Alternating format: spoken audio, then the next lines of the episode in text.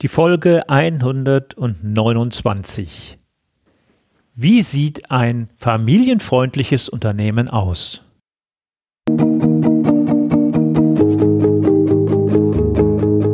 Gute Führung braucht Gespür. Der wöchentliche Podcast für Führungskräfte und Unternehmer.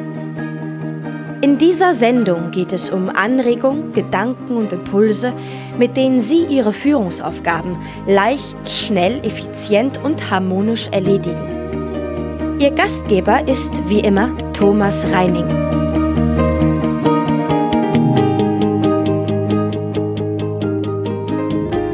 Familienfreundlichkeit ist ja heute in aller Munde und man hört es an jeder Ecke. Und schon in der letzten Sendung hatte ich diesen Punkt einmal ganz kurz angerissen. Der Urlaub liegt jetzt schon wieder ein paar Tage hinter uns und wandert in unserem Kopf immer weiter nach hinten. Die Erinnerung an den Urlaub verblasst immer stärker und gerade in den ersten Tagen nach dem Urlaub begleitete mich früher immer ein richtig schlechtes Gewissen. Und mit früher meine ich die Zeiten, als meine Kinder noch kleiner waren und die gemeinsamen Familienurlaube die Highlights des Jahres waren. Ich konnte mich kümmern, ich hatte Zeit für Sorgen, Nöte, für Spaß und Spiel und war einfach nur da. Diese Zeit, die mir im geschäftlichen Alltag meist fehlte, habe ich viel zu oft irgendwie im privaten Bereich abgezwackt. Und ich bin mir sicher, vielen von Ihnen geht es heute ähnlich. Egal, ob Sie nun eine männliche oder weibliche Führungskraft oder ein Unternehmer oder eine Unternehmerin sind. Aber die Zeiten haben sich auch irgendwie verändert. Mehr Geld, ein Geschäftswagen oder ein Firmenhandy zur privaten Nutzung, das sind Dinge, die haben ihren Reiz verloren und die Work-Life-Balance wird auch für Führungskräfte heute immer wichtiger. Auch die männlichen Vertreter haben ein immer stärkeres Interesse, ihren Teil zum Familienleben beizutragen. Die Aufgaben werden in den Familien heute einfach anders verteilt. Ganz entscheidend ist dabei jedoch, in welchem Umfang der Arbeitgeber Möglichkeiten bietet, familienfreundlich zu arbeiten. Der ständige, konfliktbeladene Spagat zwischen Job und Familie entwickelt sich andernfalls zu einem echten Stressfaktor. Dabei spreche ich hier noch nicht einmal von den Alleinerziehenden, für die das in besonderem Maße gilt. Auch ältere Mitarbeiter sollte man in diese Überlegung unbedingt mit einbeziehen, denn diese müssen in vielen Fällen eine ganz andere Herkulesaufgabe stemmen, nämlich die Pflege ihrer hilfsbedürftigen Eltern. Welche Vorteile ergeben sich also für Unternehmen, die familienfreundliche Arbeit anbieten? Ich möchte dazu einmal vier Punkte anbieten. Der erste, das ist die einfachere Gewinnung von Führungs- und Fachkräften. Wenn das Umfeld stimmt, wirkt sich dies positiv auf das Image eines Unternehmens aus und das spricht sich ganz schnell herum. Zweitens, es herrscht weniger Interesse, das Unternehmen zu wechseln, wenn das Familienleben gut mit dem Arbeitsleben unter einen Hut gebracht werden kann. Mit der richtigen Balance sinkt von alleine der Wunsch, den Arbeitsplatz zu wechseln.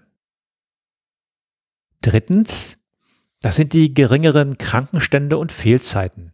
Flexibilität und weniger starre Regelungen bezüglich der Arbeitszeiten entkrampfen die Situation für den Einzelnen. Wenn ein Kind krank ist, kann man die Arbeit nachholen oder in die Abendstunden nach Hause verlegen. Und der vierte Punkt, das ist die höhere Motivation durch zufriedene und loyale Mitarbeiter. Was können Unternehmen tun, um familienfreundlicher zu sein und die Situation für ihre Mitarbeiter zu entspannen? Dafür habe ich für Sie neun Punkte zusammengetragen.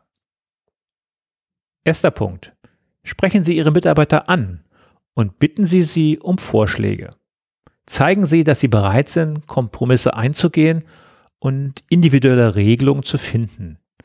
In vertrauensvollen Gesprächen können viele solcher Probleme leichter gelöst werden. Zweiter Punkt. Gehen Sie als Vorgesetzter mit gutem Beispiel voran. Damit zeigen sie einerseits, dass sie sich nicht mehr Privilegien zugestehen, als sie ihren Mitarbeitern gewähren, und andererseits ermutigen sie alle Beteiligten, das eigene Arbeits- und Familienleben gut zu organisieren. Dritter Punkt. Bieten Sie flexible Arbeitszeitregelungen an. Es gibt dafür die verschiedensten Modelle von Teilzeit, Gleitzeit oder Arbeitszeitkonten. Kommen wir zum vierten Punkt. Bieten Sie Homeoffice-Zeiten oder Telearbeit an oder sparen Sie Ihren Mitarbeitern unnötige Fahrzeiten. Eine repräsentative Befragung des Institut zur Zukunft der Arbeit, dem IZA, die besagt, dass das Homeoffice in der Mitte der Gesellschaft angekommen ist. Fünfter Punkt. Nehmen Sie bei Meetings und Sitzungen Rücksicht auf die Beteiligten. Dies geht nicht immer und in jedem Fall, ist aber andererseits sehr oft möglich und sollte niemals ausgeschlossen sein. Sechster Punkt. Erwarten Sie nicht, dass E-Mails oder Telefonanrufe nach Dienstschluss beantwortet werden. Viele Unternehmen blockieren heute schon IT-seitig die Zustellung von E-Mails oder Anrufen. Der siebte Punkt. Helfen und unterstützen Sie bei der Kinderbetreuung. Das bedeutet nicht, dass jedes Unternehmen jetzt seinen eigenen Kinderhort einrichten sollte. Das will ich damit überhaupt nicht gesagt haben. Aber zu bestimmten Zeiten im Jahr, beispielsweise während der Sommerferien, ist die Kinderbetreuung ein echtes Problem. Mehr Wertschätzung und Verständnis an dieser Stelle kann ein Unternehmen seinen Mitarbeitern kaum bieten. Der achte Punkt, etablieren Sie Familientage in Ihrem Unternehmen. Diese können ja durchaus auch am Wochenende stattfinden. Damit unterstreichen Sie, welchen Stellenwert die Familien für das Unternehmen haben. Und der neunte und letzte Punkt, tun Sie Gutes und sprechen Sie darüber. Sorgen Sie dafür, dass Ihre Angebote für Familienfreundlichkeit nicht in kleinen Zirkeln im Unternehmen geheim gehalten werden, sondern dass jeder davon erfährt und die Möglichkeit bekommt, diese Angebote zu nutzen. Sie glauben gar nicht, wie schnell sich diese Kunde auch außerhalb ihres Unternehmens breit macht und wie ihre Attraktivität für andere Interessierte zunimmt. Für alle Interessierten habe ich in den Shownotes noch zwei interessante Links hinterlegt. Der erste Link ist ein Kulturcheck für ein Unternehmen mit dem Sie einfach und schnell einen Überblick über die Unternehmenskultur und die familienfreundlichen Bedingungen erhalten.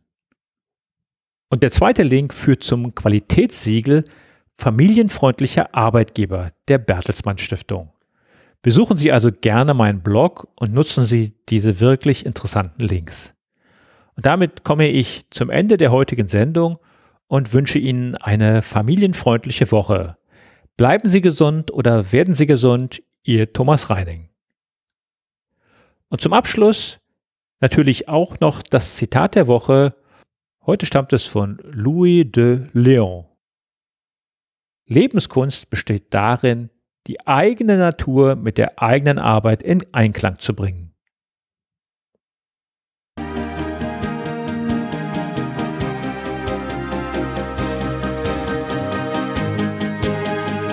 Gefällt dieser Podcast? Dann bewerten Sie ihn doch mit einer Sternebewertung und Rezension in iTunes. Dies hilft einerseits, diese Sendung weiter zu verbessern und sie darüber hinaus für andere noch sichtbarer zu machen. Besuchen Sie auch den Blog guteführungbrauchtgespür.de und schauen Sie, was es dort noch Spannendes für Sie zu entdecken gibt. Denken Sie immer daran, Sharing ist Caring und teilen Sie den Link zu dieser Sendung mit anderen Interessierten.